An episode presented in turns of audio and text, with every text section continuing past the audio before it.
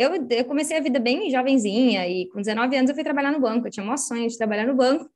É, e fui trabalhar no banco com 19 anos, né? E como boa jovem, comecei a gastar mais do que eu ganhava, comecei a viver a vida loucamente e me endividei. E eu brinco com todo mundo que eu não me endividei é, tendo carrão, tendo casona, nada. Eu ganhava meus 3 mil por mês, é, enfim, fazia, gastava mais do que devia no cartão de crédito, mais do que ganhava. E aí fui fazendo empréstimo, empréstimo. Quando deu uns 24 anos, eu estava muito endividada.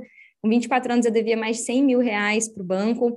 E, e aí ali eu me vi no fundo do poço, literalmente, porque já não era mais uma questão de eu não posso gastar eu recebia, o banco pegava todo o meu salário para pagar os empréstimos, fatura de cartão, e mal sobrava ali para eu passar o mês. Eu cheguei a passar dificuldade mesmo de mercado, de ir no mercado e falar assim: não, não posso levar carne, tenho que levar frango, senão não vai dar para todo mês, e dividir franguinho e marmita. Então, por mais que trabalhar no banco parecia, tinha sido um sonho lá atrás, esse universo de dívida que eu entrei fez com que minha vida virasse um total inferno mesmo, né? E eu não tinha nem ideia, assim, como é que eu fa ia fazer para resolver o meu problema com dívida.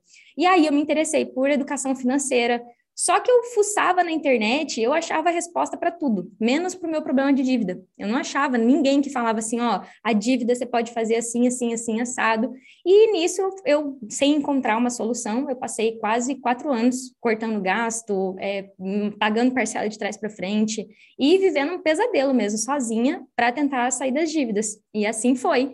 Só que, né, durante todo esse período, trabalhar no banco, que era, tinha, tinha sido um sonho, se tornou um pesadelo. Eu comecei a entender na prática o que, que os bancos faziam, o que, que eram os juros, né? O quanto que eu tinha pego 30 mil e estava devendo 90 mil reais para o banco. Foi muito duro, né? Só que no finalzinho da dívida, quando estava acabando tudo, eu falei assim, meu Deus, eu não quero mais trabalhar aqui, mas eu vou trabalhar com o quê? Eu sou bancária, eu só sei fazer isso da vida, por mais que eu me formei em contabilidade, eu nunca exerci a contabilidade, e eu falei, vou trabalhar com o quê? E bem nessa época surge o Érico da minha vida, com uns 365 vídeos dele, um por dia, e eu, empreendedorismo, que porra é essa? Literalmente falando, né? em 2016, isso foi 2016, 2016, ainda mais eu que vivia no mundo corporativo de banco, marketing digital era um bicho de sete cabeças, e-mail marketing, nem o banco usava isso. E a nossa cabeça era bem bitolada no banco com relação a marketing. A gente nem se falava por aí que a gente era bancário. Instagram era para postar, postar foto de cachorro, não era para usar para vender alguma coisa. Infoproduto, né? Então, quando eu pedi demissão do banco, eu já conhecia o Érico. Mas o Érico, para mim, era tipo assim, um maluco que falava umas maluquices motivacional na internet. Só que aí eu comecei a seguir o Érico. Literalmente falando, eu comecei a seguir o Érico e comecei a prestar, é, prestar serviço como consultora financeira mesmo, né? E aí eu comecei a usar as coisas que o Érico falava, né? Ah, você tem que fazer um evento. Aí eu falava, ah, eu vou fazer uma live. Ah, você tem que postar conteúdo. Eu ia lá e postava conteúdo. É, ah, você tem que usar o gatilho mental da escassez. E aí eu ia lá e usava o gatilho mental da escassez só que nada de comprar o fórmula de lançamento. Eu passei por uns seis lançamentos do fórmula de lançamento e não entrei, é, porque eu achava que não era para mim. Professor, curso online, infoproduto, isso não é para mim. Eu quero lotar minha agenda.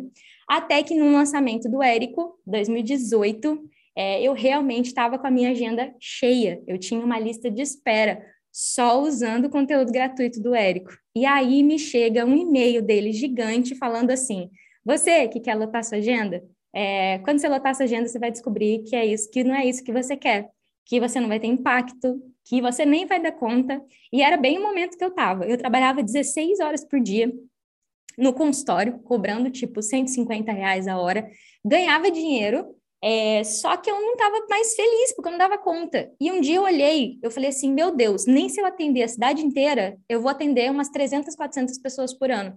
E aí o assunto impacto começou a pegar. E tinha uma outra parada também. Eu, as pessoas me procuravam, eu gostava muito de atender quem tinha dívida. Quem falava de investimento, eu não curtia, sabe? Eu falava assim, ai, cara, eu não gosto de falar de investimento. Eu sempre gostei de ajudar pessoas que passaram pelo que eu passei, de não saber lidar com banco, não saber negociar, e eu não tinha dinheiro para comprar o fórmula, né? Obviamente que eu não tinha dinheiro para comprar o fórmula, não tive coragem de pedir. Por mais que eu estava com a agenda cheia, eu ganhava lá meus 8 mil por mês, mas não dava para comprar o Fórmula à vista, eu não usava cartão de crédito e eu ainda não estava 100% comprometida, sabe, em lançar tal. E aí eu falei, não, não dá para comprar agora, não vou pedir cartão para ninguém, vou juntar o dinheiro. Mas deixa eu ver se esse negócio desse cara funciona. E aí eu fiz um lançamento. Eu fiz um lançamento de uma turma presencial e a turma presencial deu o valor exato para entrar no forma de lançamento. Na época foi 7 mil reais, alguma coisa assim, e eu consegui comprar o Fórmula, comprei o Fórmula e o evento ao vivo. Fui para o evento ao vivo, estudei Fórmula, fiz o meu primeiro lançamento e não só fiz o meu primeiro lançamento. Quando eu me comprometi com a vida dos lançamentos, eu vendi tudo que eu tinha no meu escritório. Eu tinha vendido um carro para montar um escritório eu desmontei o escritório assim, ó. Eu fui para o Fórmula ao vivo, quando eu voltei, eu desmontei o escritório, porque eu falei, agora eu quero fazer isso aqui, eu quero lançar, eu quero ter um infoproduto, eu quero impactar mais gente. Eu vim literalmente possuída lá do evento ao vivo de 2018. Comecei a lançar, literalmente falando, é, fiz o meu primeiro lançamento, fiz umas 23 vendas, e aí estava na empolgação, né? Fechei o escritório, de repente eu começo a estudar o Fórmula até o lançamento de semente, do jeito que é hoje também. Lancei, fiz a entrega e aí, como bom cavalo paraguaio, parei de estudar o Fórmula. Fiz uns três lançamentos semente, não fiz o que o Fórmula mandava, fui uma péssima aluna em 2019. É, até que, né, sempre ouvindo o Érico, sabendo que eu tinha me desvirtuado do caminho, que eu era aluna faixa branca que achava que tinha feito umas vendinhas lá e já sabia lançar, cheguei a contratar uma agência para me lançar. Cheguei a fazer lançamento semente, fazer umas vendinhas, mas não ia, não ia. E nisso, para conseguir pagar minhas contas, eu tive que reabrir a minha agenda de atendimento. Então, minha vida se dividia entre atender as pessoas e tentar lançar. Eu estava muito frustrada mas eu fui para o evento ao vivo de 2019. Caiu a ficha, né? Que eu tinha feito tudo errado ali naquele ano. Eu não aguentava mais não ter resultado. Eu não aguentava mais fazer, querer fazer, ter a visão clara de que era possível, de que eu tinha uma mensagem que já tinha transformado a vida de tantas pessoas, mas que eu não conseguia fazer acontecer. É, eu fui com o meu atual sócio, né, que é o Marcelo. O Marcelo topou me lançar e a gente partiu para o primeiro lançamento decente, né? Fazendo captação de lead, distribuição de conteúdo do jeitinho que o Fórmula mandava. É, a gente já fez 50 mil reais. Desde então, não parei de lançar.